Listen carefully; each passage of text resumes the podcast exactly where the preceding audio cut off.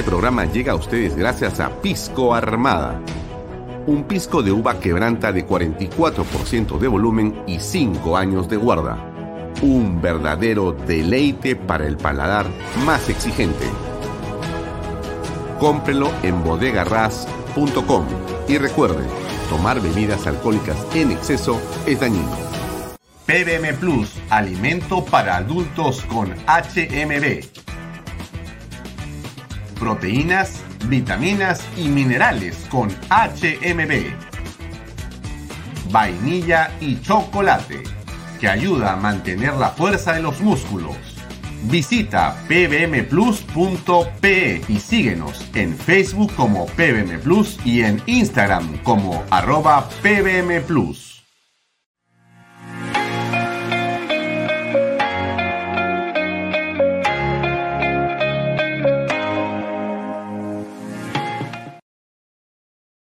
Bienvenido a la familia Sarcleti. Contamos con más de 20 años construyendo momentos especiales en más de 21 establecimientos ubicados en Lima y provincias.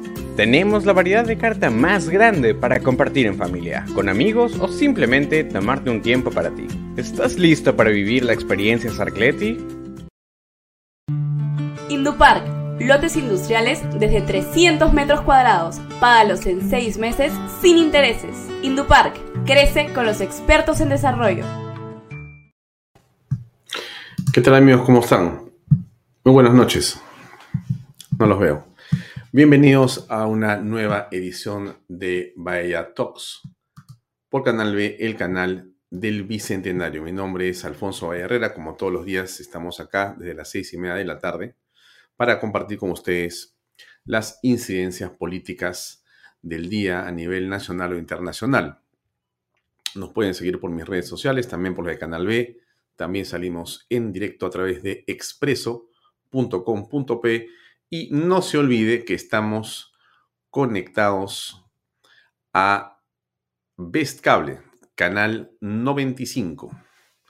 Y también, por supuesto, salimos por las redes sociales de PBO Radio o PBO Televisión o Philip Butters eh, organización, o como quiera que se llame, PBO, pero ahí estamos también con el Sabelón. Así que a todos los que nos acompañan, muy buenas noches. Ahí hemos tenido un programa muy especial. Fue una entrevista con eh, el popular Huevo Duro, con nuestro amigo eh, Fernán Altuve, el autor de Los Conservadores. Tuvo una estupenda presentación en librería El Virrey. Hablaremos un poco de eso al final del programa, pero estuvimos realmente muy eh, entusiasmados con lo que eh, concitó de atención ayer eh, nuestro buen amigo Fernán Altuve y este libro estupendo que comentamos aquí in extenso. Varias cosas para comentar el día, el día de hoy. Quizá la primera, la más importante, por donde queremos comenzar, tiene que ver con lo que, digamos, para nosotros resulta ser un tema de enorme importancia y es eh, esta movilización, esta marcha que se va a llevar a cabo el día 5 de noviembre. Es eh, la unión de muchos colectivos, nuevamente, no existe una organización detrás, sino son personas eh, que con la intención de poder hacer valer o sentir una voz frente a lo que está ocurriendo, han decidido salir a organizar una nueva marcha. De estas marchas en el Perú de Pedro Castillo se han realizado muchas, unas con más gente, otras con menos gente, pero siempre con entusiasmo, siempre eh, destilando emoción y destilando patriotismo. Creo que será el mismo temperamento del 5 de noviembre. Sábado 5 de noviembre hay una cita para todos los patriotas, donde sea que se esté, para acompañar esta movilización social. Y uno de los que está, digamos, eh, también organizando el tema, liderando el tema o está aquí atrás de esto es Lucas Gersi. Ustedes conocen bien a Lucas. Si no eh, se acuerdan de él, déjenme que lo muestre en este video un ratito, por favor. Ahí va. Se quedó el video colgado me parece que el enemigo nos agarró. debe estar subiendo. Alejandro Peña, ¿me puedes decir si el video es nuestro? Es. Bueno, él es Lucas Gersi. No hay duda que él es Lucas Gersi. Mientras el video lo terminan de subir, vamos a conversar con él. Lucas, ¿cómo estás? Buenas noches. Sorry porque te he distraído de tus labores eh, normalmente que estás trabajando, pero quería preguntarte dos cosas muy pequeñas nada más. Primero, ¿cómo está el ánimo para la marcha del 5 de noviembre? Eh, hola, Alfonso, antes que nada, eh, muy feliz de estar contigo acá en Canal B. Un saludo a toda la gente que nos está viendo, ¿no es cierto? La idea de esta marcha en realidad nace de algo que estaba causándole frustración a muchas personas. A mí, en lo personal, me causaba una gran frustración que dilucidándose tantos actos de corrupción cada vez más flagrantes del gobierno y una actitud del gobierno totalmente eh, arbitraria, contraria a los derechos fundamentales, a los valores de la democracia, que no hubiera una reacción más fuerte de la oposición, que no hubiera una gran marcha para motivar al Congreso a ponerle fin a esta crisis. Entonces, frente a esta inercia, un grupo de ciudadanos decidimos llenar este vacío y hacer la convocatoria a la movilización, ¿no? Eh, la verdad que yo estoy muy contento porque en los últimos días un montón de gente se ha sumado. Hemos hablado con los dirigentes del mercado de frutas, hemos hablado con los comerciantes de Gamarra, con muchísimos, muchísimos colectivos, con personas en todo el Perú que se están sumando. Entonces, muy contento por el apoyo que hemos recibido. La idea es que, que acá hay una política de puertas abiertas, mano extendida a todos los peruanos que son demócratas, incluso a los que tienen ideas distintas a las mías, ¿no? Y a los que tienen ideas distintas a las tuyas, Alfonso. La idea es una convocatoria amplia y yo estoy seguro que va a ser una marcha con bastante convocatoria. Y vamos a trabajar duro para que así sea. ¿Qué es lo que estás encontrando de respuesta frente a esta iniciativa, estimado Lucas? Bueno, siempre hay troles que están en las redes sociales intentando distorsionar, pero en general hay un entusiasmo muy grande, no, no solo en Lima, sino en todo el Perú. Y vamos a trabajar eh, más, más, más duro para contagiar. ¿Te este refieres a este, a este troll, a, esto, a este fake que apareció? ¿Me puedes explicar de qué se trata? Porque veo ahí a Jorge el Castillo, Lourdes Flores, Víctor García, Belaunde y Baña Tais. Eh, no los vi a ellos en la conferencia del otro día en el Hotel Bolívar, donde estabas tú con eh, eh, José Luis Gil, estaba también a tu lado el señor Jean Pietri y también estaba contigo Claudia Toro. ¿Qué es esto? Cuéntanos un poco. A ver, ese, ese afiche que se ve ahí es un afiche falso que nunca ha existido, que siempre que la oposición convoca una marcha, lo difunden como si esa fuese la convocatoria oficial de la marcha, ¿no?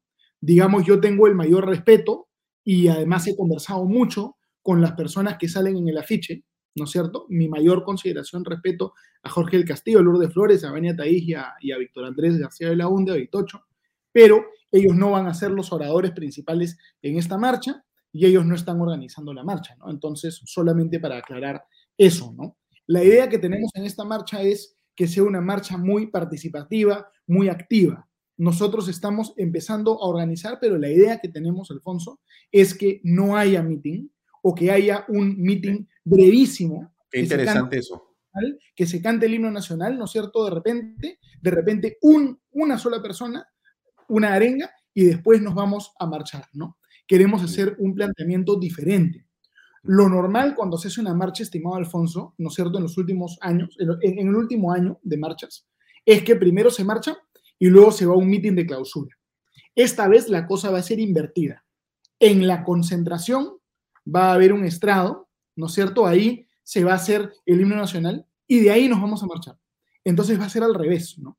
Y el mitin prácticamente va a ser muy corto o de repente inclusive lo cancelamos. Estamos en este momento debatiendo acerca de eso. ¿no?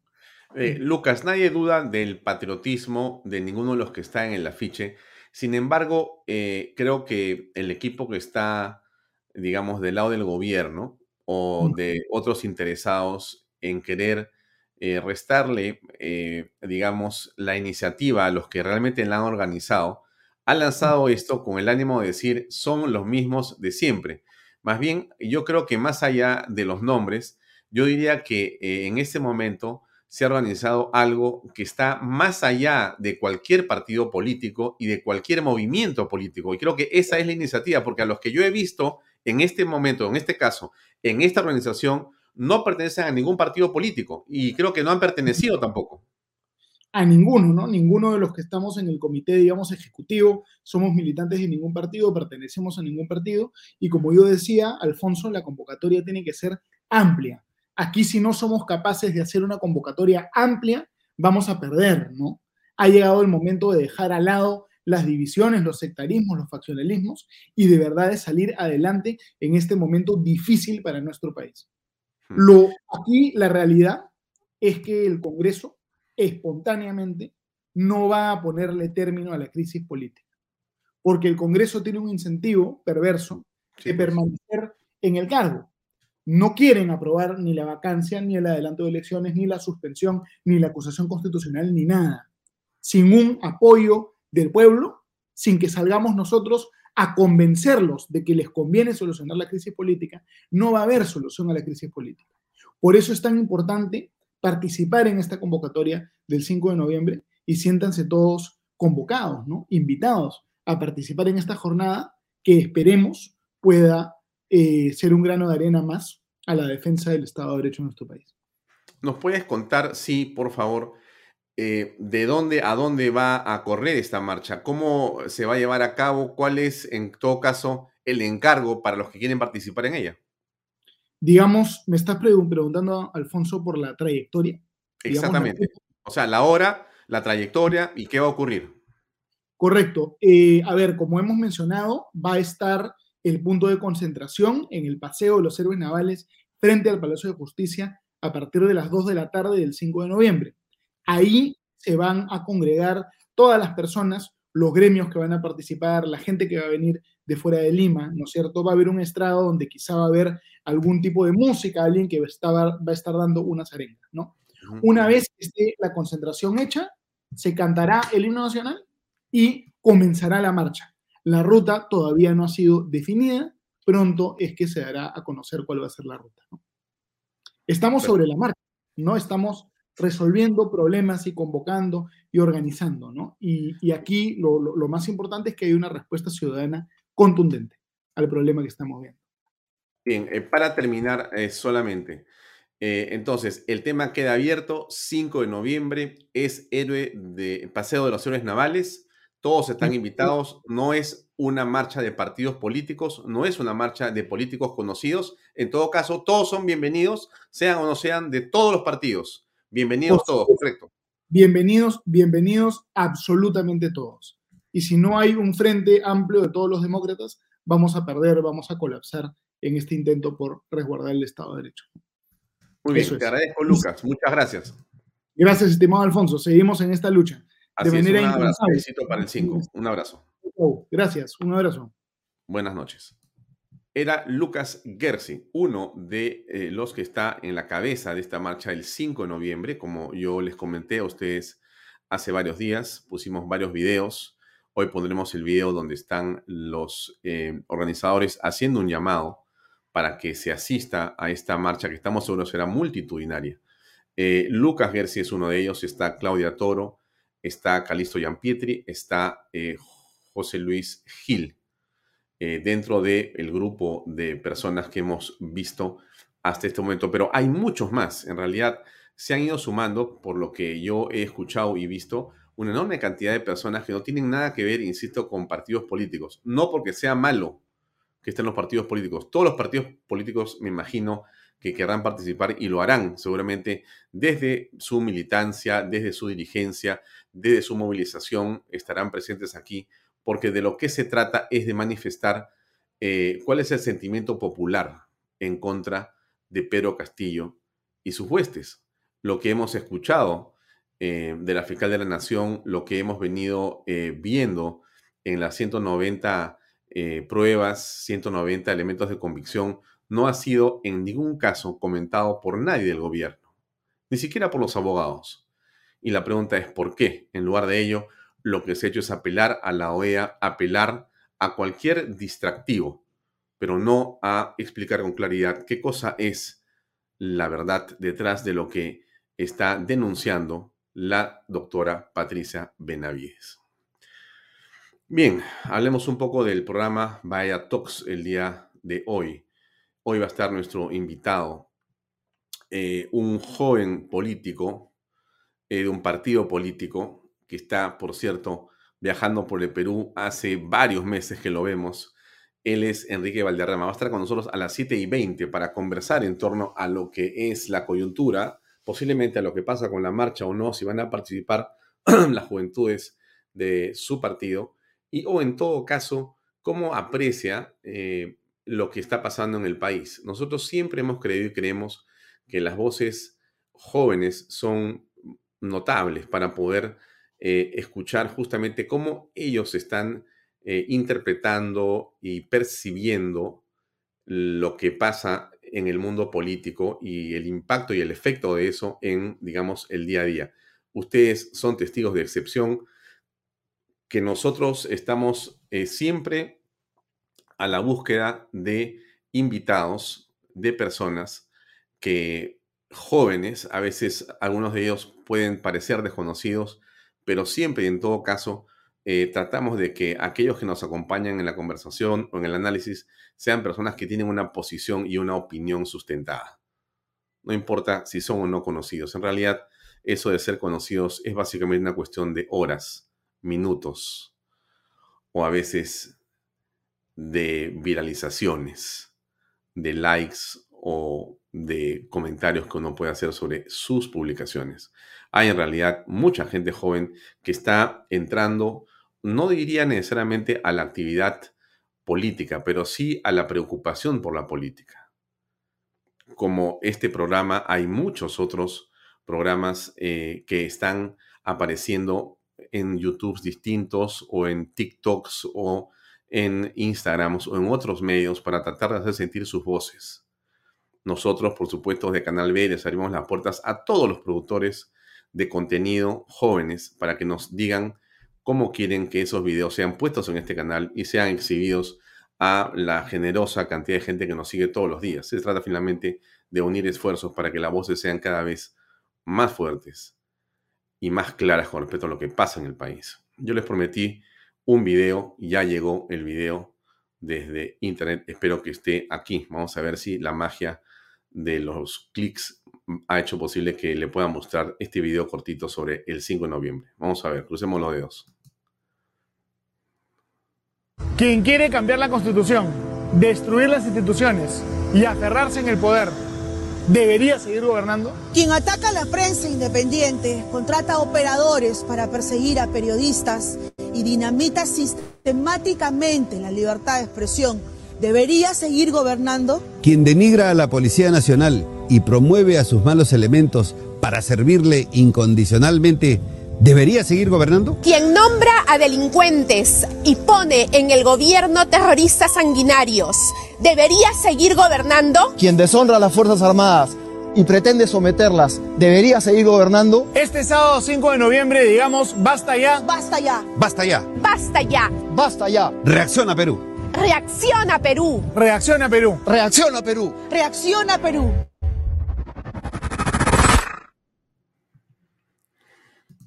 Miren, eh, vamos a decirlo de esta manera.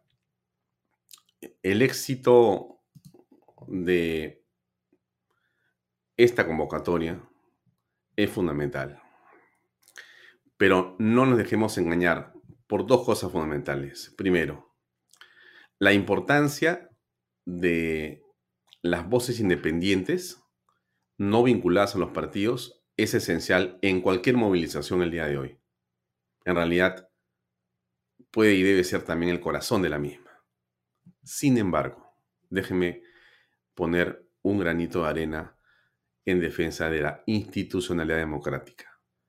Los partidos políticos tienen una cuota indispensable en cualquier movilización también no caigamos en ese juego. No caigamos en el absurdo de querer decir que los partidos políticos, llamémosle tradicionales, no deben estar en las marchas y que solamente deben de participar los movimientos independientes. No, señores, no nos equivoquemos.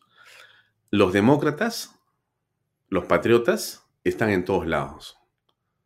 En los movimientos ciudadanos, en los colectivos que se han formado a raíz del desastre de Pedro Castillo, en los colectivos que tenían tiempo, inclusive antes de que Pedro Castillo apareciera, de eh, los partidos políticos que conocemos, algunos de los cuales perdieron su inscripción, justamente por maniobras que vienen desde el Vizcarrato.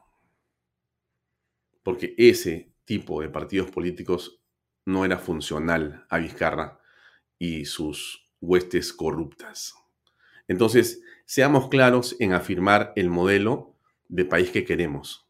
Y el modelo de país que queremos es donde estemos, por supuesto, representados por partidos políticos, por los que hemos conocido, por los nuevos, pero donde, donde haya básicamente un aire de patriotismo, de civilidad y de respeto por los demás. Bien lo dice Lucas Gersi. Por aquellos, Alfonso, que piensan como yo, dijo Lucas Gersi, o los que piensan distinto, como los que piensan como tú, Alfonso, o piensan distinto, a todos ellos. Creo que nos queda subirnos al 5 de noviembre y salir todos juntos, desde donde estemos, desde donde podamos, y participar, con partidos o sin partidos. Mucho cuidado con hacerle el juego al gobierno. Mucho cuidado con hacerle juego al progresismo o a los caviares. Y digo por qué. Alguien me dirá, pero ¿cómo pues está separando ya a los progresistas de los caviares? No, señores, es que hay que dejar las cosas bien claras también. Aquí hay un juego caviar y progresista que está inmiscuido en el perulibrismo, en Perú Libre, en Juntos por el Perú, en Verónica Mendoza, en el señor Bermejo, en el señor Cerrón y todos ellos detrás de Pedro Castillo más otros más. Y tenemos que saber diferenciar, así es, así es, hay que entender claramente de qué se tratan las cosas. Entonces, que no pretendan eh, bajar la llanta de la marcha bajo ninguna circunstancia, tratando de separar aquí los buenos o los feos o los viejos o los jóvenes. Vamos a marchar todos. El Perú que se nos va de las manos es un Perú formado por niños, por adolescentes, por jóvenes, por personas maduras, por personas con experiencia por gente con partidos, por gente sin partidos, por gente que dejó los partidos, por gente que perdió sus partidos, por gente que no le gustan los partidos y por gente que ama su independencia, por gente que tiene colectivos. Todo eso es lo que debe estar junto el día 5 de noviembre. No caigamos en el juego de quienes pretenden boicotear la marcha haciendo tontería y media con los fake news. Ojo, ojo con el tema. Bien. Eh, les cuento, así, estas imágenes son eh, muy interesantes de lo que pasó ayer, ¿no? Yo les comentaba, pero como estamos en modo altuve, en modo eh, este, huevo duro, no hablamos de la salida intempestiva de Jennifer Paredes. Acá hay unas imágenes que sí quiero compartir con ustedes, por favor. Y el abogado ya está en otra camioneta Doctor Dionisio, ¿a qué hora está saliendo su patrocinada? Va a salir en este por, por favor, ahorita va a salir. En ¿Ya este va a salir? Sí, en este momento. Por favor, cuidado con el carrito. Por favor. Nos confirma el doctor Dionisio. En minutos va a salir. Sí, ahorita va a salir. Muy bien, doctor. ¿Para dónde va a ir? Bueno, to- todavía yo ya le voy a indicar. Ya, por favor, sí. Sale, hay movimiento. Y Jennifer Paredes abandona en estos momentos el penal de mujeres de Chorrillos.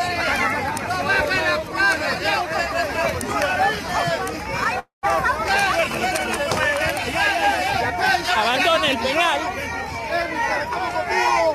En estos momentos Tatiana raudamente ha sido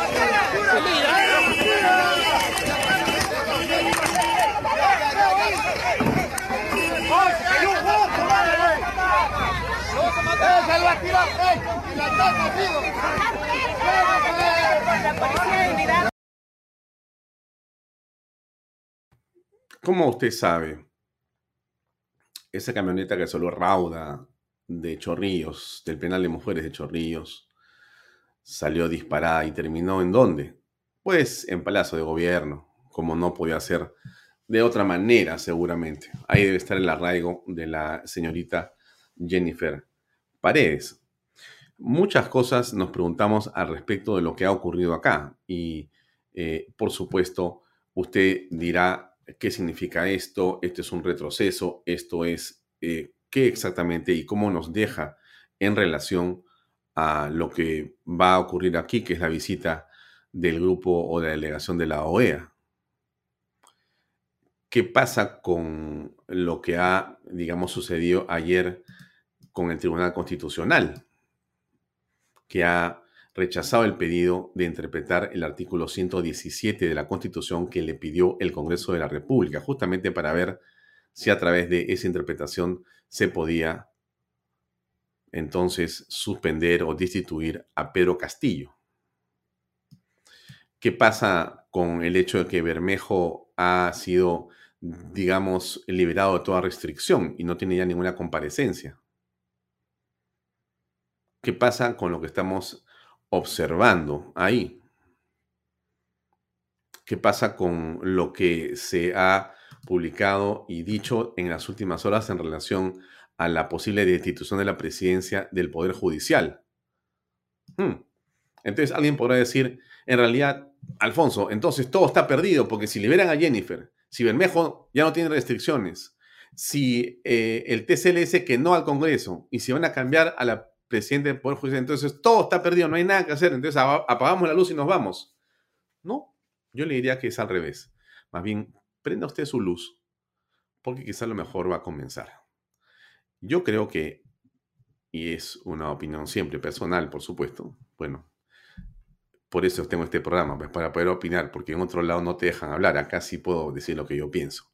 Yo creo que esto es algo que abona de una manera muy positiva para todos los efectos. Como ustedes están apreciando, existe, qué duda cabe, una independencia de poderes de tal naturaleza que, como ustedes han apreciado, la señora Jennifer Paredes o señorita ha salido libre sin ningún tipo de discusión al respecto. Alguien podrá apelar, que es básicamente la fiscalía, pero la separación de poderes ha hecho que la señorita Jennifer Paredes esté hoy día en Palacio de Gobierno viviendo con el dinero de todos los peruanos. Eso se llama separación de poderes. La fiscalía dijo una cosa, un juez dijo que está bien, un juez en la apelación dijo que está mal y se le ha liberado. Alguien puede decir, alguien puede decir de que el poder judicial está comprado o que es parte de un golpe de Estado. No creo en función de lo que vemos en las últimas horas. Dirá al revés. ¿Mm? Y si el Tribunal Constitucional le dice no al Congreso de la República en la interpretación que éste le solicita para ver si por ahí entraba la salida de Castillo y el tribunal le dice no Congreso, ¿alguien le puede decir al Tribunal Constitucional que es parte de un nuevo modelo de golpe de Estado? Me parece que no. Y alguien podría pensar lo mismo, mm, me eh, hago la pregunta, sobre el caso de la señora presidenta del Poder Judicial, porque el presidente ha dicho, y también el señor Aníbal Torres y otros más, que aquí hay un complot de poderes, el Poder Judicial, la Fiscalía, la prensa. Yo no veo. Ah, y me olvidaba de la fresa del ministro de Salud. ¿Por qué? Porque si es un complot. ¿Por qué razón el presidente de la República saca al ministro de Salud por un reportaje que yo creo que era un reportaje fallido de Canal 2, pero no importa. Reportaje al fin tuvo, digamos, su eh, viernes y sábado de expectativa y cuando vimos nos pareció también una bomba, pero cuando escuchamos al ministro, sinceramente nos pareció que el reportaje había fallado. Pero esa es una opinión personal, eso no tiene nada que ver. El hecho es de que el presidente de la República, ¿no es cierto?, no ha terminado de contestar al ministro de Estado, al aire con Canal 2. ¿Y qué goza el ministro, qué goza el presidente de la República? Por un tuit. Chao, compadre. Terminamos acá la historia y eh, gracias por tus servicios prestados. A mí me pareció, por decirlo menos, extraño, ¿no? No sé si usted se dio cuenta de la secuencia. La secuencia es sumamente rara porque de repente el presidente de la República que, digamos, no es veloz ni para escribir ni para tomar decisiones con respecto de suministros de Estado, y usted sabe a qué me refiero porque así es él, o sea, se demora una vida para pensar, resulta que estaba recontra mosca ese día. Y eso que estaba eh, en una ceremonia, estaba en otro tema, pero alguien le dijo, de repente él dio por, este, digamos, eh, la señal de Canal 2 y a las 10 y 36, más o menos una hora y, y pico después de terminar el programa, dijo, no, no, no, a este lo saco en el acto. Ante los hechos propalados por un medio de comunicación que involucrarían al actual ministro de Salud y en aras de demostrar absoluta transparencia en mi gobierno, he decidido dar por sus funciones. Reitero mi compromiso de seguir trabajando por el país. Miren, ¿ah? ¿qué he utilizado acá? Esto se llama un condicional, ¿no es cierto? Involucrarían. Involucrarían. O sea, él le da la confianza y un ministro de Estado jura por Dios y por la patria. El ministro trabaja en función de las políticas públicas que apruebe el presidente hay un reportaje, de mi punto de vista, fallido de Canal 2, y el presidente coge su teléfono y lo saca al ministro de Estado. Yo leo acá dos cosas. La primera, este, efectivamente, esto que hemos visto acá, yo creo que sorpresivamente ya abona en favor de que en el Perú la prensa no es parte del complot. Porque si fuera parte del complot, ¿cómo es que el presidente de la República le hace caso a la prensa y saca un ministro porque la prensa publica algo? No, no es cierto. Ya, entonces ahí hay algo que no termina por cuadrar, ¿no es cierto? En fin, pero digamos, en la lectura de los hechos políticos, ese hecho político para cualquier evaluador, yo, creo que la OEA no viene a evaluar nada, lo hemos dicho aquí antes, ¿no es cierto? Le dijimos a Javier González Olachea, con todo respeto por la OEA, para mí, esos señores vienen a comer, a tomar, a tomarse fotografías y selfies, y básicamente a entregar un documento que está firmado y que ya ha sido arreglado entre Forsyth, eh, Pero Castillo y Landa. Y bueno, bueno, Almagro, pues no, Almagro, Forsyth, Pero Castillo y Landa. O sea, ya está el documento redactado. Por lo menos Forsyth o sea, el embajador de Perú, que creo que es en la OEA, o en Estados Unidos, no sé en dónde está, en la OEA, ha hecho un borrador que Pedro Castillo no ha entendido, pero usted cree si está bien. Landa ha hecho está bien, presidente, pues mándaselo al Almagro. Almagro ha hecho perfecto. Eso quieren, eso va. Ya está, listo, acá está. Como va a salir, va la delegación para simplemente que los atiendan bonito, hacer la finta, pero ya está el documento o le y sacramentado. Es lo que yo creo que va a pasar. Pero más allá de eso, más allá de eso, ocurre este asunto que yo le digo que en el esquema de la carta del presidente, la carta del presidente a la OEA se cae con todo lo que hemos visto en estos días, en estas horas. Se cae absolutamente. ¿eh? Yo no veo cómo puedas eh, sustentar que en el Perú existe nada de lo que el presidente ha dicho a raíz de lo último que ha pasado acá en 48 horas. Pero hay, digamos, otro tema que a mí me llama la atención y yo le comento a usted. A ver, ¿usted qué le parece? Miren, ese, ese ministro de Estado, eso, ese ministro de Estado eh, es de Cerrón, ¿no es cierto? Es una cuota de Cerrón, ¿no? Eso, eso me parece que queda claro. ¿no? Creo que todos estamos más o menos claros de que ese era una cuota de Cerrón. Muy bien. Ahora, usted no cree, mire, lo que le voy a decir, ¿ah? usted no cree, usted no huele, usted no huele. No, no quiero este, quitar eh, el mérito, si lo tiene, a quien ha hecho el reportaje. Porque no, yo no quiero juzgar a nadie, no me interesa eso, en verdad.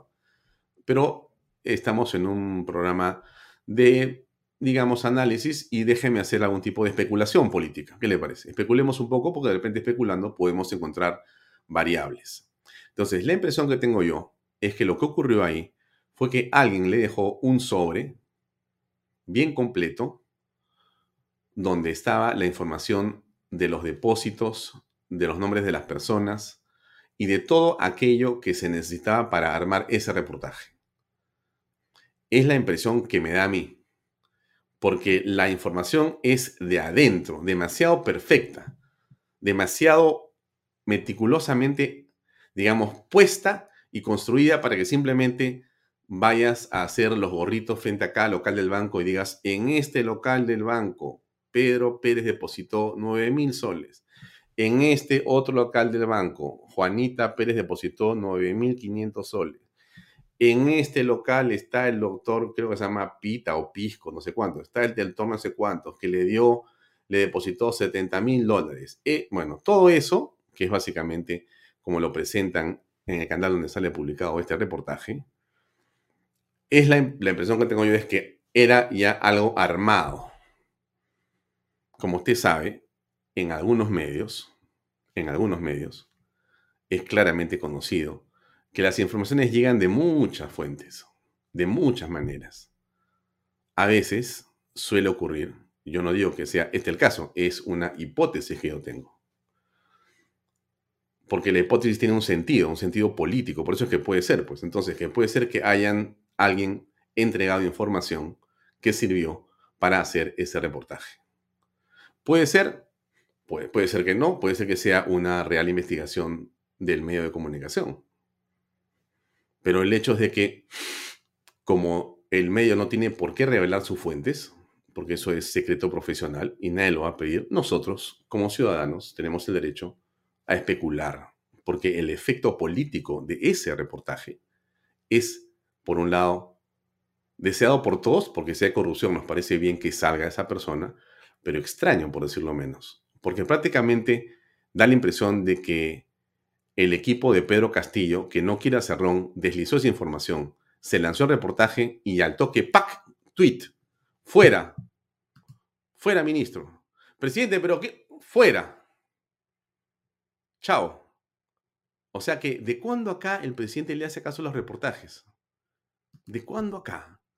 Un reportaje que tan pronto termina, sale el ministro de Salud, ¿no es cierto? Y explica ya detalles sobre todo lo que había ocurrido en todo caso, tenía que explicar de dónde sacaron los 100 mil soles, pero dijo, y lo puedo explicar yo, porque la plata depositada, que eran 70 mil dólares a la madre de sus hijos, era a través de un convenio familiar, porque el señor ministro le había entregado un tomógrafo a esa señora, que era su conviviente, para que ella se lo vendiera a ese doctor y él le pagara. Parecería que hay una coartada. Parecería, puede ser que no, obviamente. Se tiene que investigar. Está la fiscalía. El departamento ha sido incautado. O por lo menos sí, hasta esta hora. Ha sido incautado. Claro que sí. Pero todo eso a mí me huele a Armani, como se dice.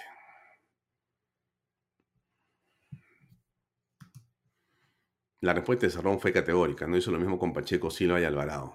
Mm eso contra Cerrón, que dice Delia Esther Velasco Marticorena. Esteger, Delia Esteger Velasco Marticorena. Se nota bien armado. Mm. Bueno, ok. podría ser. De repente, ¿sabes qué cosa? Nosotros estamos haciendo especulaciones que no vienen al caso, porque a veces uno pues también viene información y se alucina, ¿no es cierto? Podría ser. Bueno, pero es una hipótesis, ¿correcto? De eso se trata finalmente, de hacer hipótesis para pensar y ver qué cosa es aquello que puede estar detrás de lo que estamos apreciando.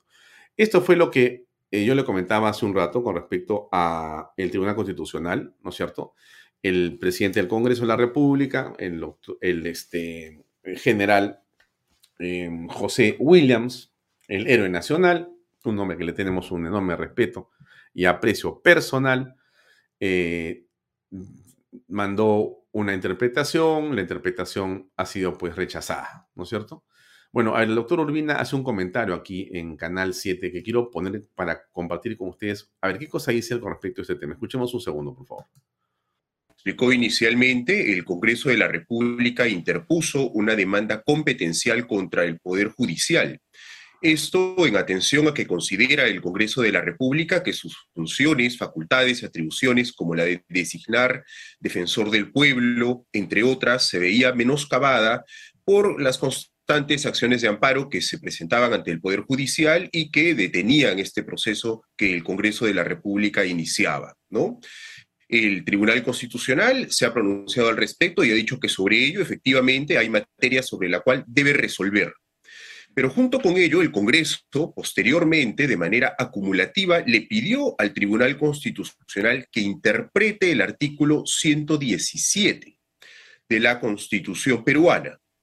El tribunal declaró improcedente esta solicitud Y lo ha hecho principalmente por dos razones. La primera, porque el Tribunal Constitucional considera que no tiene un papel en este diálogo político coyuntural, como así lo ha llamado de manera específica, y segundo, porque solo puede actuar dentro de su marco legal y constitucional.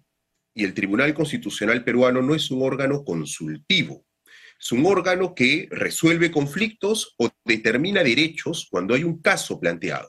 En este caso no hay una... Hmm.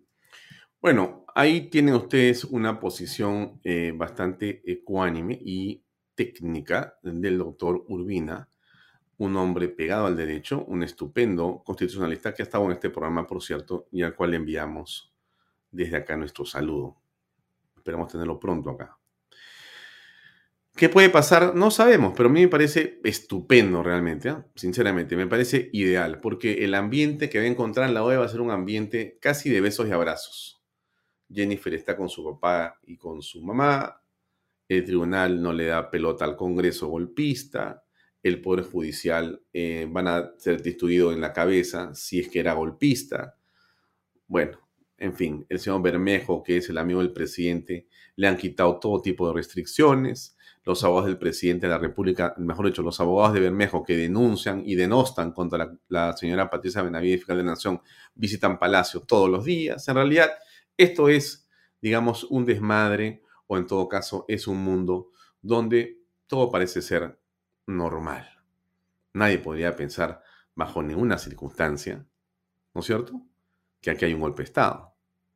La prensa revela algo y el presidente, por tweet, en pa, una bala, el presidente, por supuesto que le hago a la prensa responsable caso y saco al ministro en una. Porque, como dice el presidente, que es ahora un maestro de eh, este tipo de frases, dice involucrarían, dice es un condicional. No dice involucran. Ante los hechos propalados por un medio de comunicación que involucrarían al actual ministro, es una posibilidad en el futuro que ocurra, pero yo en aras de la transparencia, porque soy el men de la transparencia, he decidido dar por concluida sus funciones. A macho, macho y medio. Ahí está. Y me quito el sombrero de anguía, ¿no es cierto?, de chubur, y me pongo mi corbata. Mucho cuidado. Soy Pedro Castillo. Me parece que ese es el aire del presidente. Nadie podría decir de ninguna manera, ¿no es cierto?, que aquí hay un, digamos, ambiente de que todo tranquilo, ¿no? Va a haber una marcha el 5 de noviembre, seguramente será como las marchas que han sido, esperamos siempre, respetuosa y pacífica. Nos van a decir, no, Alfonso, no puede ser pacífica, tiene que ser violenta. Yo, yo, no estoy de acuerdo con la violencia. Me van a disculpar. Yo entiendo los procesos, pero mi pensamiento, mi corazón no puede estar de ninguna manera con la violencia. No lo puedo hacer, no lo puedo pensar y estoy seguro que en la esencia de todo lo que se organiza, como ha venido siendo, va a seguir estando la paz, la armonía y el respeto.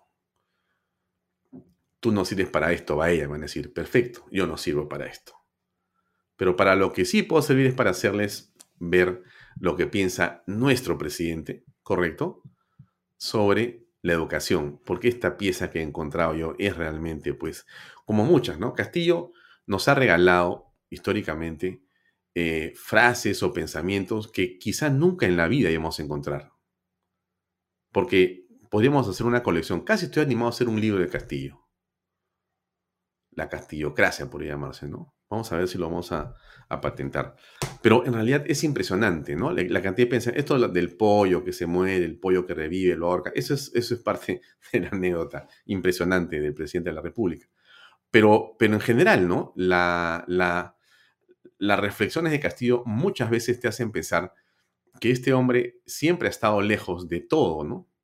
No sé cómo era sindicalista, pero a veces las cabezas de los sindicatos suelen ser las personas más ignorantes de todos las que pueden ser capaces de decir cualquier barbaridad, porque se necesita a veces en los sindicatos que el cabecilla sea el que no tiene nada en la cabeza, para que empuje cualquier barbaridad a ver hasta dónde se llega, ¿no? Podría ser, podría ser. Bueno, acá está Pedro Castillo, ya no como sindicalista, sino como presidente de la República. hablando sobre educación. A ver, escuchemos. Yo como maestro y mucho más como presidente de la República, también me siento fortalecido porque veo que cada uno de los que estamos acá nos convertimos en un ladrillo de este gran edificio de impulsar la educación peruana.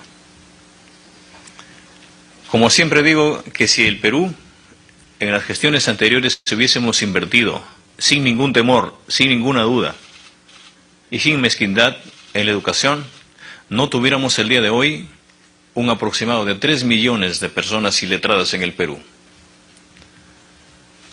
Son más de 8 millones de estudiantes en el Perú que el Estado le debe para darle una educación gratuita, una educación de calidad.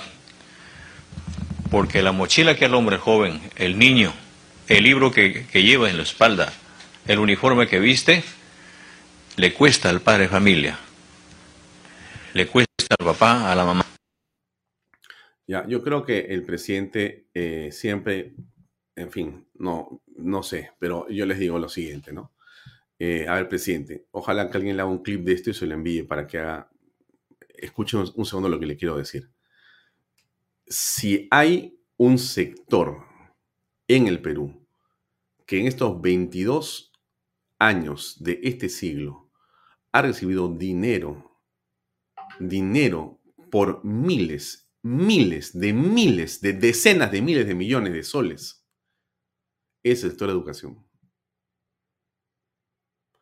Yo no creo, y voy a, revisar, y si usted tiene la cifra, le ruego que me corrija.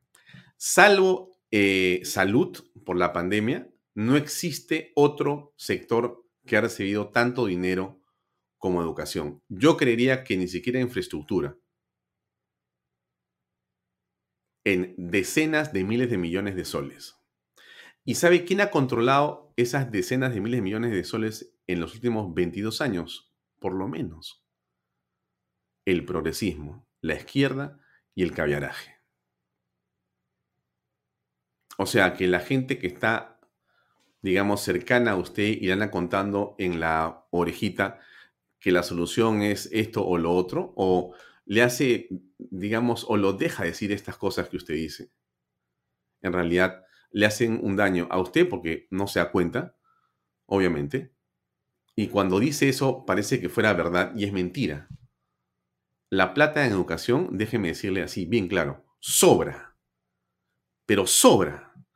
O sea, hay cualquier cantidad de dinero en educación, pero cualquier cantidad de dinero, pero hay cualquier cantidad de burócratas cualquier cantidad de gente que cobra consultorías, amañadas, corruptas. ¿Quién tiene el Ministerio de Educación? Pregúntese usted. ¿Quién tiene el Ministerio de Inclusión Social? ¿Quién de la mujer? Esos, esos ministerios son básicamente políticos. Políticos. No tienen nada de lo que usted dice en su discurso. Para los niños, las mochilas que paga el papá, que paga. ¿Qué, mochilas? Las pagamos nosotros, nosotros, o sea, y mis impuestos. Usted, señora, Usted, señor, que ve esto.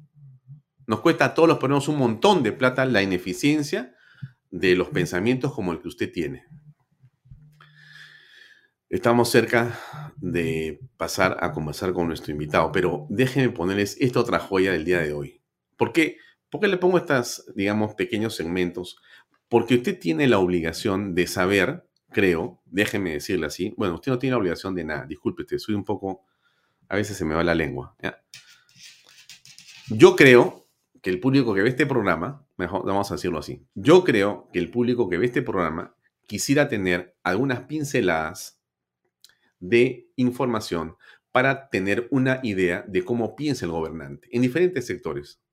El gobernante o a veces otras personas en torno a los mismos temas que tenemos en el país. Por eso es que yo pongo videos a veces del extranjero o de acá para que usted vaya tomando cuenta de qué ocurre en otras latitudes y cómo eso se relaciona con nuestro país. Pero esto es lo que dijo el día de hoy, si no me equivoco, Pedro Castillo a un grupo de inversionistas chilenos que, bueno, fue a visitarlos, fue a visitarlo al presidente en Palacio de Gobierno. Acá están sus palabras. A ver usted, ¿cómo las interpreta?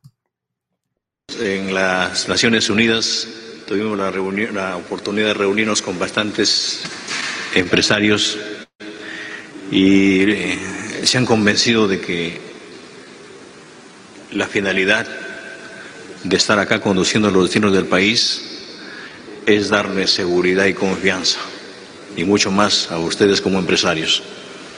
Yo he recorrido todas las regiones del país, hemos ido a, a, la asunción de mando del presidente Boric y hemos encontrado bastantes compatriotas que se han hermanado, que se han gestado familias, jóvenes estudiando de un lado del otro, tanto chilenos como, como peruanos asumiendo una responsabilidad compartida. Y los digo esto porque mm, sé que el crecimiento económico de los pueblos del lado del empresariado, del lado eh, de la empresa privada, eh, se tiene que decir a los países que hay un crecimiento económico, pero ese crecimiento tiene que ir equilibrado con el desarrollo de los pueblos. Echarle una mirada a lo que hace falta en cada uno de estos escenarios y yo como un hombre del campo estoy convencido de que esa mirada que le han echado ustedes a la producción, mirando la parte agraria, mirando la inversión allá, no solamente genera empleo, sino genera seguridad, sino genera confianza. Y un gobierno tiene que ser responsable en eso. Mi profunda gratitud y acá dispuestos a dar la mano y darles más que seguridad, más que confianza, eh, unas actividades permanentes como estas. Tienen ustedes al, al frente a tres ministerios que tienen la gran responsabilidad de conducir los destinos en su sector en forma responsable. Habría que ver cuáles son esos ministerios. ¿Con, ¿Con, qué ministros va a trabajar que son responsables? ¿Quién? ¿Chero? ¿Quién? Salas? ¿Quién? Betsy Chávez?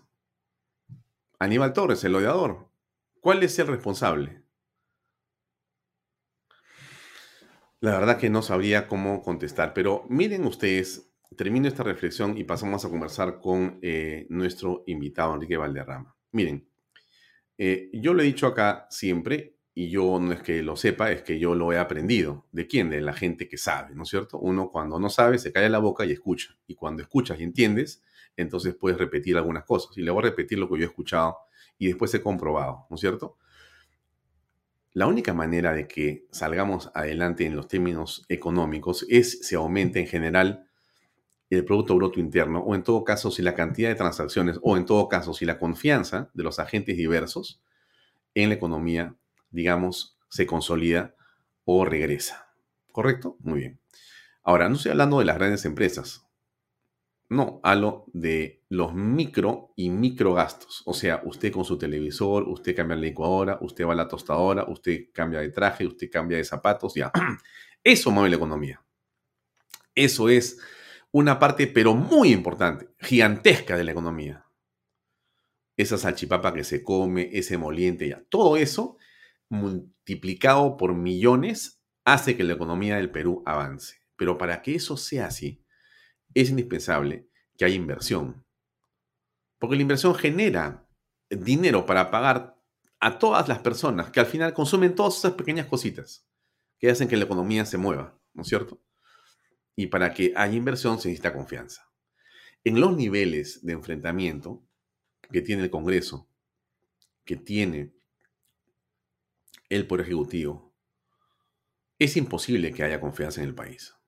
Eh, le estoy hablando de los dos poderes, ¿eh? no le hablo de los dos poderes. ¿ya? En los niveles que la prensa tiene de levantar todo, con razón, no estoy diciendo que no, ¿eh? escuche lo que quiero decir. Todo esto genera una burbuja importante que no ayuda a que las cosas se puedan, digamos, convertir en mucho mejores para la inversión y la confianza. Tenemos que encontrar el camino. El presidente de la República cree que hablando se arreglan las cosas.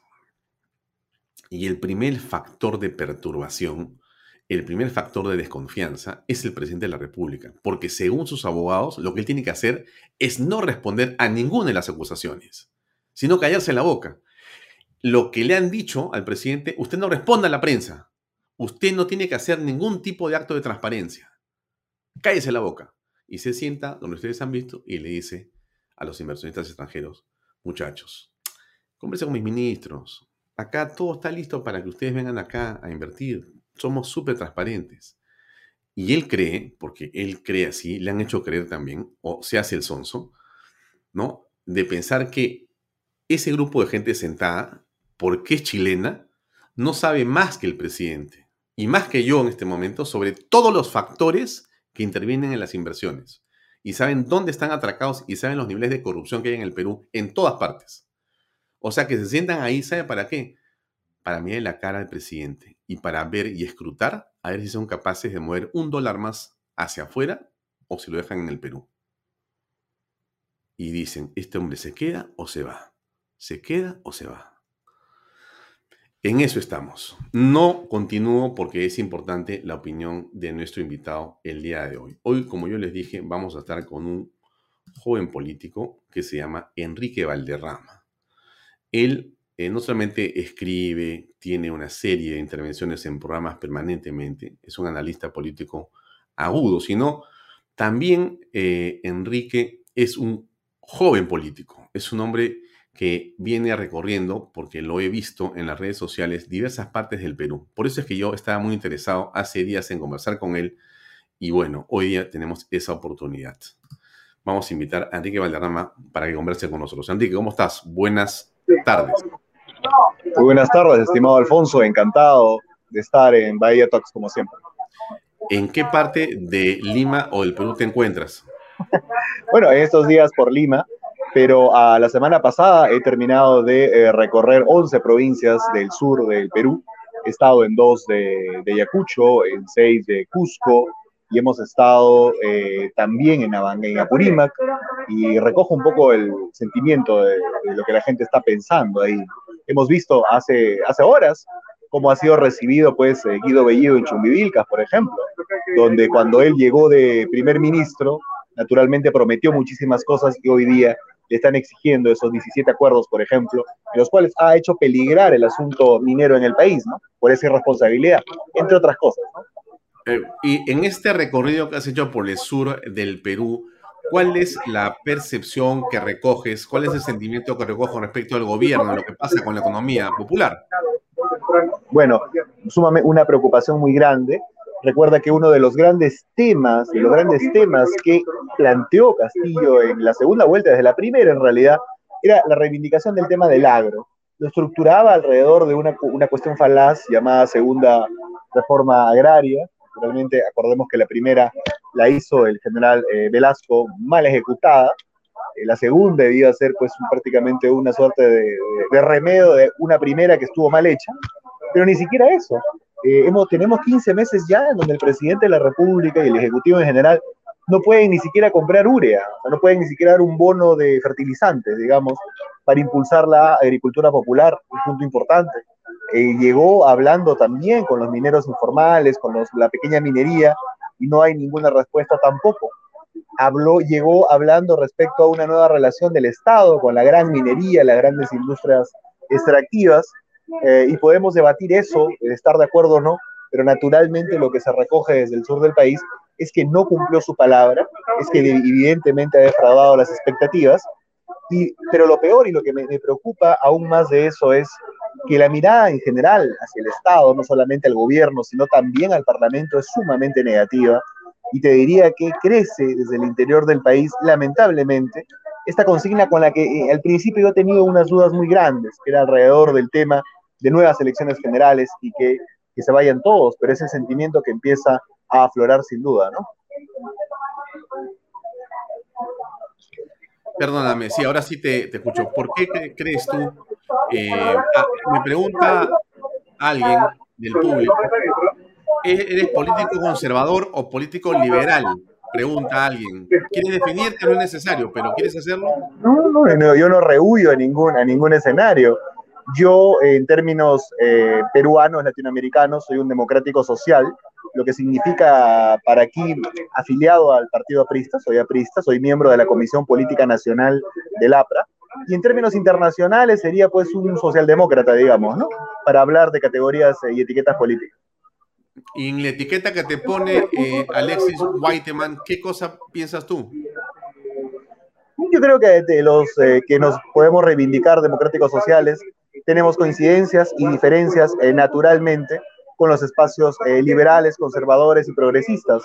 Tenemos nuestra propia visión de las cosas, depende pues si estamos hablando de economía, si estamos hablando de la agenda social, si estamos hablando de, de, otro tipo de, de, de circunstancia.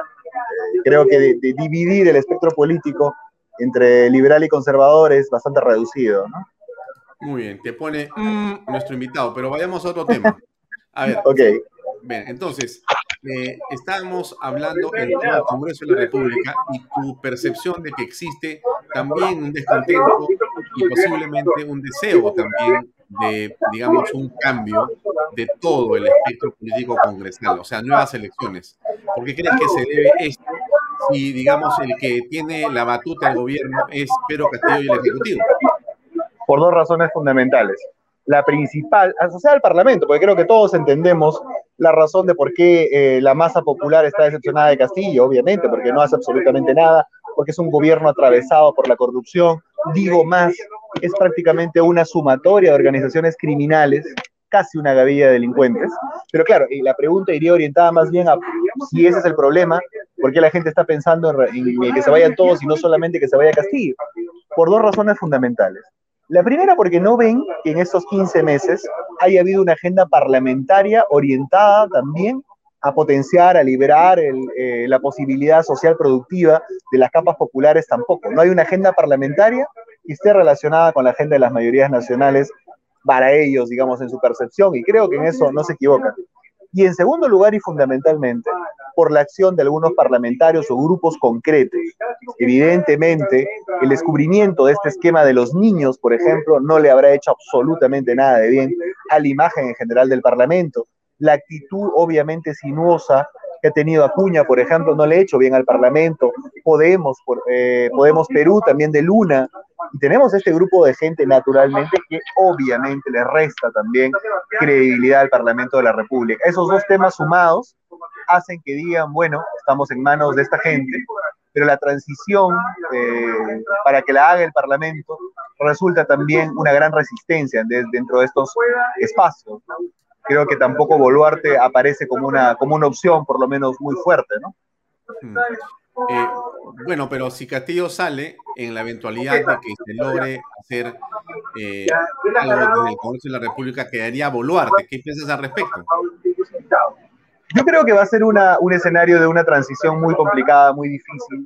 Yo personalmente preferiría que no se dé, eh, preferiría que haya un acuerdo político por el cual rápidamente haya una transición parlamentaria y ir a nuevas elecciones ajustando algunas cosas.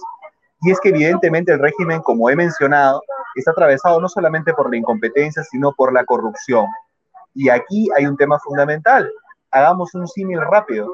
Es como que tú hubieras eh, dicho, por ejemplo, que la transición previa a las elecciones del 2001, pues la hubiera hecho algunos de los vicepresidentes de Fujimori. Creo que a nadie en ese momento se le hubiera ocurrido plantear de alguna u otra manera esa alternativa. Yo creo que aquí lo de Boluarte, lamentablemente o afortunadamente, es bastante difícil de que pueda generar un consenso importante. Además, creo está más cerca la inhabilitación de ella que la vacancia de Castillo. Sinceramente, aquí lo que nos vamos a debatir es, creo yo, en, el mediano plazo, es o Castillo o una transición eh, parlamentaria, ¿no? Porque creo que lo de Boluarte sí va a terminar cayendo más rápido que el mismo Castillo. Este, una pregunta, Enrique. Me dicen todos los que escuchan la entrevista que hay un ruido en el lugar donde te encuentras un poco intenso y que cuesta trabajo eh, poder escucharte. ¿Será posible que parece ese ruido o estás en un salón donde es imposible? Ah, creo que eh, es un efecto ambiental, creo que va a ser un poco complicado eh, quitarlo, es, para que no sea tan molesta. Bueno, sigamos conversando. Voy a, mientras te hago la pregunta, bajo el volumen en todo caso. Bien, lo otro que me parece central en el análisis tuyo es si en tu recorrido por la provincia has identificado al etnocacerismo, si tú visualizas eh, o la presencia de, eh, digamos, eh, grupos de nocaceristas, si has conversado con algunos de ellos, si has preguntado en torno a la presencia del señor este, Humala por allá y si eso te parece eh, a estas alturas relevante o es, como muchos han dicho, un globo de ensayo, es una especie de, eh, digamos, un, vamos a llamarlo metafóricamente así, un perro de presa que tienen ahí para asustar, para asustar en realidad. Si te portas mal, te suelto, Antauro o Mala. Mientras tanto, la derecha o algunas personas se asustan y dicen, oye, cuidado que viene y nos quita todo. Bueno, ¿qué piensas al respecto tú? Por favor. Yo no estoy de acuerdo con ese razonamiento. Creo que es una amenaza real. He estado, como digo, en varias zonas del sur. Hay lugares que no, en los cuales no ha sido recibido con mucha algarabía, pero hay lugares en donde ha tenido manifestaciones eh, realmente interesantes. Algunos dirán, es la curiosidad, están yendo a ver supuestamente a alguien que tiene un discurso de agitación muy grande, pero escuchaba también una reflexión que decía, no importa porque un parlamentario ha propuesto una determinada ley que lo sacaría de carrera, pero eh, el más peligroso que Antauro es lo que realmente representa él. Hoy día es Antauro, mañana será otro, pero yo te garantizo que la amplia expectativa que ha levantado Castillo, hoy defraudada, puede generar una ola de demagogia aún mayor, que transitoriamente la puede representar este hombre, este etnocacerista, digamos, pero más adelante la puede representar otro. Hay de verdad un discurso social que no está llegando, que no está siendo representado por la democracia y solamente está quedando en manos de perspectivas autoritarias, que es lo que hoy representa Antauro, más que por Antauro, por la demanda de radicalidad de una nueva modernidad, digamos, eh, que incluya a las provincias, que no está siendo atendida, lamentablemente, ¿no? Mm.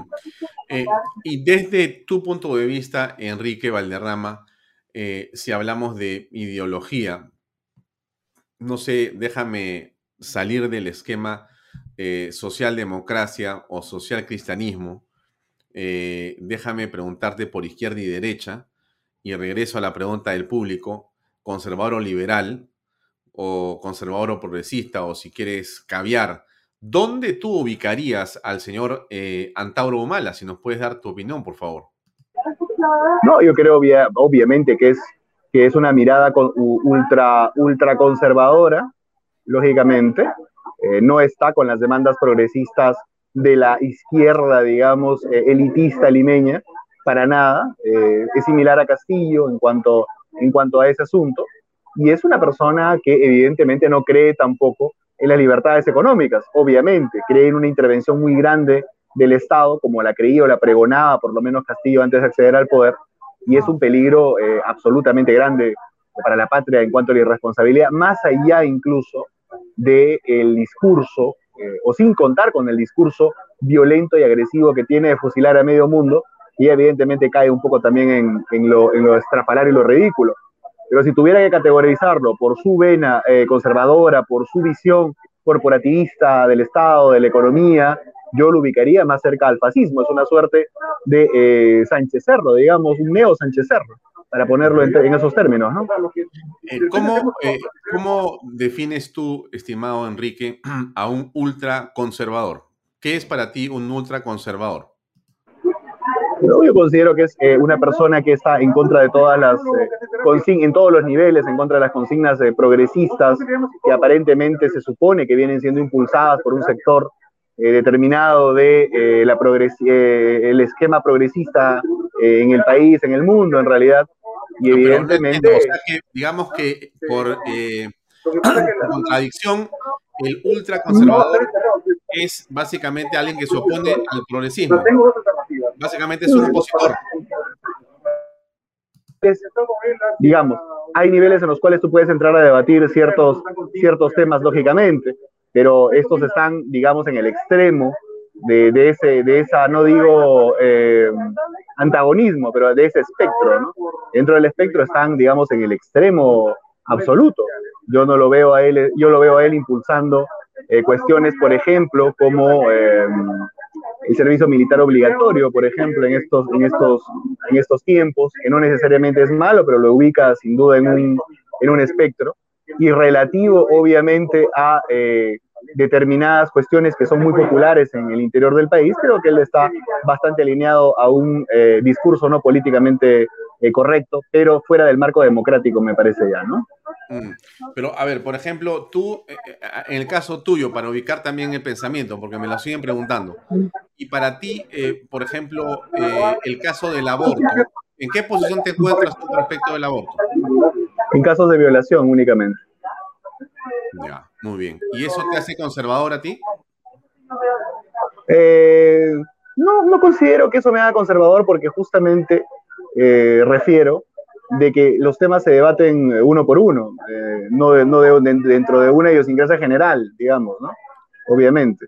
Ahora, si tú surces eso con algunas otras cosas, obviamente podrías sacar un, delinear un cierto perfil, pero podríamos hablar de, cada, de todos y cada uno y estoy seguro que tendríamos similitudes y también diferencias. Por ejemplo, en el, en el asunto del, del, Estado laico, por ejemplo, ¿no? Y su, y su ejercicio en términos reales, ¿no? O por ejemplo, por ejemplo, te pongo otro ejemplo claro. En el gobierno de Alan García, en el segundo gobierno, tuvimos una discusión con un sector de la iglesia, me parece, con el mismo cardenal Cipriani, alrededor de la de la, del anticonceptivo oral de emergencia, por ejemplo, que la iglesia se oponía a su distribución y el gobierno tomó la decisión de hacerlo. Creo que hay, hay, hay elementos, digamos, el tema del aborto no necesariamente me alinea en un espectro determinado, o el tema este del asunto del Estado laico y las decisiones políticas tampoco me alinea en el otro. Por eso eh, decía que reducir, digamos, los parámetros o las etiquetas políticas al aspecto que algunos llaman lo cultural es bastante reduccionista, ¿no? Hmm. Pero, a ver, pero por ejemplo, me pregunta Martín Villanueva si vas a misa. Quieren saber de ti, pues, ¿qué hago? ¿Están, interesados en tu perfil? Soy profundamente, soy profundamente católico. Mi, mi familia me inculcó muchísimo el respeto a, eh, Dios, íbamos eh, seguido, seguido a, evidentemente a misa. Lamentablemente en los últimos años eh, no he estado siendo practicante, pero sí me conservo dentro del esquema, digamos, católico, ¿no? Para, hablando, hablando del asunto religioso. Estupendo. Ahora, déjame preguntarte un poco más. Eh, existe un movimiento importante en general que defiende lo que podríamos llamar la familia, la familia tradicional. La familia en el Perú, como tú eh, seguramente has experimentado de manera personal y directa, pero también en tu recorrido en diferentes partes del país, está muy bien arraigada, ¿no es cierto? La familia es en realidad eh, una eh, pieza central en el desarrollo de la sociedad peruana. Más allá de lo que diga la Constitución, es en la práctica, la praxis nos hace ver que es así. Entonces, en el Congreso de la República, obviamente se ha alineado o delineado o conformado una bancada pro familia, ¿correcto? Pro familia y pro vida, ¿correcto? Entre ellos, por ejemplo, está el pensamiento o la idea en torno al cual los em, eh, la educación y lo que se dicta en los cursos a los niños, a los no, debería ser revisado o, podría ser revisado si es que los padres de familia a través de alguna asociación se inscribe en el ministerio y pide eh, que pueda revisar los textos que van a ser eh, enseñados a sus hijos. una política como esa, ¿a ti qué te parece? ¿Te parece bien? ¿La, la respetarías o te parece mal? Mira, yo creo que en cualquier democracia avanzada del mundo, la sociedad civil, en particular los padres de familia, por ejemplo, deben tener derecho a intervenir, a participar, a proponer, a objetar incluso algunos asuntos de la currícula escolar. Creo que en Estados Unidos, incluso alrededor del tema de los medios de comunicación y los horarios respecto a los menores, hay una participación activa de la sociedad civil y de los, y de los padres. Una perspectiva diferente sería convertirnos prácticamente pues en, una, en un estado espartano, o sea, que la familia entregue a los hijos al Estado y que el Estado eh, se encargue de convertirlos en soldados, en guerreros. Creo que eso es una, una tontería. Ahora hay que decir también que evidentemente por las cifras hace falta muchísima también educación eh, sexual en el, en el país en general. Y eso creo que los padres que también hacen el reclamo de que no quieren que esos temas se impulsen o se toquen o, se, o en todo caso se tergiversen desde su perspectiva, también tienen que asumir evidentemente el punto de que hace falta impulsar eso también, incluso, eh, digamos, desde casa, ¿no? Algunos dicen que no les hablen de eso porque les hablo yo. El gran problema es que mayoritariamente no les hablan y creo que eso también es una autocrítica como sociedad que tenemos que hacer, ¿no? Eh, si yo te pregunto, eh, este, Enrique, dinos cuál es tu posición en relación a esta frase. Eh, ser mujer es un asunto biológico y no ideológico. ¿Tú qué piensas al respecto? Bueno, yo creo que, yo, yo creo que hay, una, hay una diferencia, hay una, construcción naturalmente social alrededor del debate del asunto de género y otra cosa es evidentemente el tema eh, sexual, digamos, ¿no? Y yo creo que ahí, evidentemente, negar el, asunto biológico es bastante complicado. Yo sé que hay muchas sensibilidades alrededor, alrededor del tema, pero creo que naturalmente no se puede restar ni, ni mezquinar ni negar el papel fundamental de la, de la biología en la definición de los conceptos. ¿no? Mm, o sea que no estarías levantando la bandera LGTB como Susel Paredes en el Congreso, si estuvieras ahí. Yo creo, yo creo que hay un problema alrededor del tema de las minorías en el Perú no atendido, sincera y realmente, pero evidentemente eso eh, no me alinea con la frase que tú has, has señalado. Sí creo, nosotros como apristas tenemos un quinto punto, solidaridad con los pueblos y clases oprimidas del mundo, y considero que naturalmente la comunidad LGTBI es una comunidad sin duda que ha sufrido a lo largo eh, de, la, de, la, historia diferentes esquemas de discriminación, como lo ha habido en el tema racial también, y que son evidentemente cuestiones que aún subyacen en el país. Eso es una cosa con la que naturalmente me encuentro en solidaridad y otra cosa es lo que tú has afirmado, que ya evidentemente rompe ya los moldes eh, del esquema científico, ¿no? Hace eh, unos días mejor dicho, hace unas horas, eh, Fernán Altuve Febres presentó un libro que se llama Los Conservadores. Hace un recuento de pensadores mm, a los que él ha denominado conservadores por lo que ha sido la biografía intelectual de estas personas. Em, interesante, dentro de sus apreciaciones, él hace un comentario y dice lo siguiente, ¿no? Eh, en realidad, en los últimos 22 años, ¿de qué se puede quejar el sector caviar o progresista o izquierdista en el Perú si ellos son los culpables de todo lo que ha pasado? Porque ellos han gobernado en el país. ¿Qué piensas al respecto tú? Yo pienso que el, eh, una de las, eh, de las cuestiones que impulsaron fundamentalmente las, la, la, situación lamentable que vivimos ha sido la mal implementada transición de Paniagua. Y justamente mucha gente identificada bajo la etiqueta que a mí no me gusta usar, pero la que describe este usado Altuve, entró justamente a trabajar como ministro, como funcionario relacionado con el Estado, que evidentemente luego se puso en función de la megacorrupción que se impulsó desde Brasil a partir de las empresas constructoras, lógicamente que estructuran el 90%, 80% de la trama Lavallato. Y ese es un tema que hoy día, incluso, incluso hace, hace no muchos días, el mismo fiscal eh, Vela, por ejemplo, ha denunciado públicamente el cambio de actitud a una posición obstruccionista del juez San Martín, juez identificado con este sector también, evidentemente el día de hoy está tratando de, de alguna u otra manera, eh, hacer que las investigaciones no terminen de avanzar.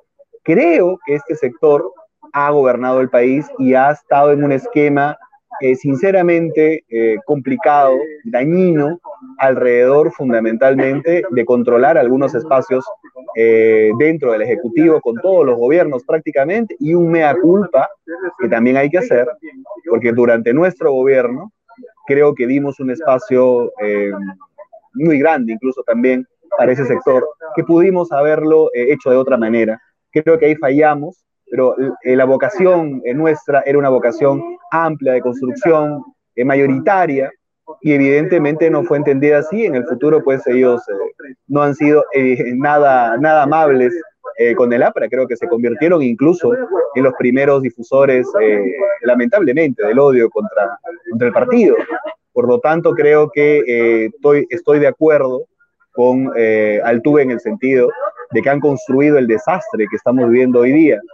Yo no sé si a partir de eso yo pueda afirmar o pueda decir, por ejemplo, como algunos dicen, ¿no? yo no marcho con caviares. Yo creo que eso no, yo creo que ellos pueden pensar o no pensar como quieran, pero el día de hoy todo peruano de derecha, de izquierda, de centro, todo aquel que esté contra esta gavilla de delincuentes, tenemos que sumarnos para sacar a esta gente del poder. No hay ahora que hacer distinciones entre mí, me parece que eres muy de derecha, yo no marcho con la derecha, yo no marcho con los caviares, yo no marcho con el centro. Es una tontería. Hoy día todos, todos, todos, sin diferencia, tenemos que empujar el carro hacia el mismo lado. Ya luego cuando vengan eh, nuevas elecciones o el 2026 o cuando sea, expondremos nuestras diferencias. Pero el día de hoy tenemos un solo enemigo, que es el enemigo del Perú, que es Pedro Castillo, que está destruyendo la patria sinceramente a nivel de instituciones. Mm. Muy bien, a ver, eh, tengo varias preguntas más eh, por acá. bueno, a ver, Jorge Sánchez va a la yugular. Los caviares también condicionaron a Alan García en su segundo gobierno en lo del frontón y hay otros que hablan de que los caviares estuvieron detrás de la muerte de Alan García en el sentido que estuvieron celebrando el suicidio del expresidente de la República. Y de muchas maneras las ONG caviares impulsaron una persecución realmente implacable. No solamente ahí, sino que recordaremos también la forma en que eh, el eh, expresidente fue perseguido hasta en su deseo de ser y de tener eh, una relación diplomática de, eh, digamos, seguridad en Uruguay. Él pidió un asilo y fue una campaña caviar también implacable para sacar a García de donde sea, con tal de verlo preso en Marrocao y con un chaleco detenido. Bueno, yo recuerdo por lo menos eso. Tú eres aprista, yo no. ¿Tú eres anticaviar o de repente no es así? De repente has tenido la capacidad que muchos no tenemos de mirar las cosas con cierta indulgencia. Bueno, yo creo que la historia, la historia del APRA está llena de momentos en donde contextualizamos quién es el enemigo número uno y quiénes son, digamos, eh, adversarios que en este momento no están en la primera línea de, nuestro, de nuestros esfuerzos. Y lógicamente el día de hoy creo que todos los esfuerzos tienen que orientarse a evidentemente terminar con eh, Perú libre en el poder, o lo que queda de Perú libre, porque ya creo que eh, le renunciaron la afiliación a Castillo. Y obviamente creo que ese es el primer paso. Naturalmente eh, quedan evidentemente muchas eh, cuestiones por resolver, sobre todo alrededor de un tema que no se hizo, que creo que se tiene que hacer, que ojalá se haga, y que caiga quien caiga alrededor del tema, que es armar una comisión, un grupo de realmente que investigue los sucesos que llevaron a la muerte del expresidente Alan García. Yo creo que es un asunto vital, fundamental. Hay demasiadas irregularidades en ese, en esa intervención. Hay demasiada gente que no ha respondido por ese tema y que evidentemente más temprano que tarde te garantizo que tendrán que responder. Y evidentemente eso que lo, lo, lo, determinaremos políticamente y seguramente también alrededor de los esquemas de justicia. Pero el día de hoy, en lo que tenemos que apuntar y consolidar nuestros esfuerzos, es en plantear un proyecto alternativo de transición y de salida de este gobierno. Una de las razones que me preguntabas que por qué eh, no hay una decisión tan fuerte del interior del país es porque no ven un, proyecto alternativo realmente.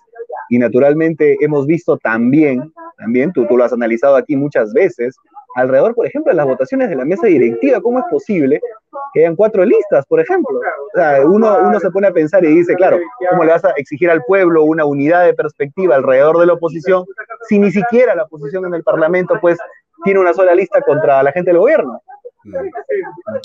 Bien, ahora, eh, para terminar, y, disculpa por las insistencias y preguntas, pero la, gente quiere definiciones de alguna forma y por eso preguntan y yo tengo la labor de hacer de moderador acá. Entonces, si yo te preguntara, ¿estás más cerca de Mauricio Müller o más cerca de Jorge el Castillo o estás equidistante en una tercera línea más de Enrique Valderrama? ¿Dónde te ubicas? No me digas en la Víctor Regola y la Torre, no, no, no, no seas tan político, por favor. A ver, dame tu opinión, por favor. Bueno, para aquellos que puedan investigar un poco dentro del partido, se darán cuenta que la, respuesta es bastante clara alrededor del asunto de equidistante. Estamos construyendo una corriente de renovación intergeneracional eh, con un componente ampliamente provinciano, ampliamente de jóvenes profesionales que quieren sin duda un cambio en las vocerías del partido, sin pelear con nadie, pero proponiendo sin duda una agenda social de modernidad y bastante popular. No estoy eh, detrás de ningún vocero o dirigente clásico del partido, a quienes respeto y con quienes tengo coincidencias y discrepancias, pero que evidentemente me mantienen fuera de sus equipos eh, claramente, no estamos en una corriente propia. Muy bien. Mi estimado Enrique, hasta otra oportunidad. Te agradezco mucho por tu tiempo y por tus comentarios y tu franqueza en responder. Muy amable. Gracias. encantado, encantado. Un saludo a tu audiencia. Buenas noches. Bien, amigos, era el joven político Enrique Valderrama. Ustedes han disparado con todo, con las preguntas. Yo las traslado simplemente al invitado para que él conteste. Yo sé que a ustedes eh, les gustan las definiciones, pero cada uno tiene la libertad, como también, yo estoy seguro que ustedes entienden, de poder pensar en torno a cada tema como le parece. Se llama tolerancia, ¿no es cierto? Hay que tolerar también aquello con lo que no estamos de acuerdo. Nosotros acá, por supuesto, toleramos todas las posiciones, todas, todas, todas. Las que están en contra, las que están en favor de Castillo también, las escuchamos. Los insultos no. Los insultos no. Nosotros no creemos que el insulto sea un camino para poder avanzar en ninguna conversación, en ninguna discusión. Por eso es que los insultos nosotros no ni insultamos a nadie, ni nos parece correcto que se insulte a las personas. Y menos que nos insulten a nosotros, ¿no? Porque ¿qué sentido tiene faltarnos el respeto si nosotros nos portamos, digamos, bien o tratamos de hacerlo? Bien, eso es todo por hoy. Son las 7.56 de la noche. A continuación, bueno, en Bahía, en, en, Canal B, perdón, usted va a ver a Pepe Pardo en su programa Reflexiones. Se lo recomiendo. Va a tener a tres invitados. No, se vaya, le voy a explicar, le voy a explicar. Está Fernando Sillonis, que es, bueno, conductor del programa Información dentro de Canal B, muy interesante. Va a estar a la derecha que usted ve ahí a Eduardo Ponce de Vivanco, que es un diplomático embajador del Perú en Inglaterra, en Ecuador, en un montón de lugares y también eh, ex viceministro de Relaciones Exteriores. Eh, y también va a estar Rafael de Osma. ¿Usted se acuerda de ese chico que le dijo y le hizo una serie de preguntas a el señor Almagro en la hora el otro día. Bueno, está invitado también acá. Él es candidato a magíster en democracia y gobernabilidad de la Universidad de Georgetown en Washington. Una universidad que no sé bien si es medio caviar o no. Pero en todo caso, dejemos el lado de los caviares o no caviares, vayamos a los, a los temas importantes. Ese programa viene a continuación, se lo recomiendo. En siguiente tres minutos arranca Reflexiones con Pepe Pardo, aquí en Canal B, el canal del Bicentenario. Gracias por acompañarnos. Hasta mañana a las seis y media en punto. Mañana nos acompaña. Ah, sí, sí, sí, sí, sí. Mañana está con nosotros Claudia Toro, la mejor periodista del Perú. Bueno, le han dicho de todo a Claudia Toro. Bueno, mañana va a contar eso y muchas cosas más. Y muchas cosas más. Claudia Toro va a estar en vivo y en directo aquí en Bahía Talks por Canal B, el canal del Bicentenario. Muy amables como siempre por su compañía, por sus comentarios, por estar con nosotros siempre. Hagan clic, viralicen y ayúdenos a seguir creciendo. Por nosotros, hasta aquí nomás. Dios mediante mañana nos vemos a las seis y media. Muy buenas noches. Gracias. Este programa llega a ustedes gracias a Pisco Armada un pisco de uva quebranta de 44% de volumen y 5 años de guarda. Un verdadero deleite para el paladar más exigente. Cómprelo en bodegarras.com y recuerde, tomar bebidas alcohólicas en exceso es dañino. PBM Plus, alimento para adultos con HMB. Proteínas vitaminas y minerales con HMB. Vainilla y chocolate, que ayuda a mantener la fuerza de los músculos. Visita pbmplus.pe y síguenos en Facebook como PBM Plus y en Instagram como arroba PBM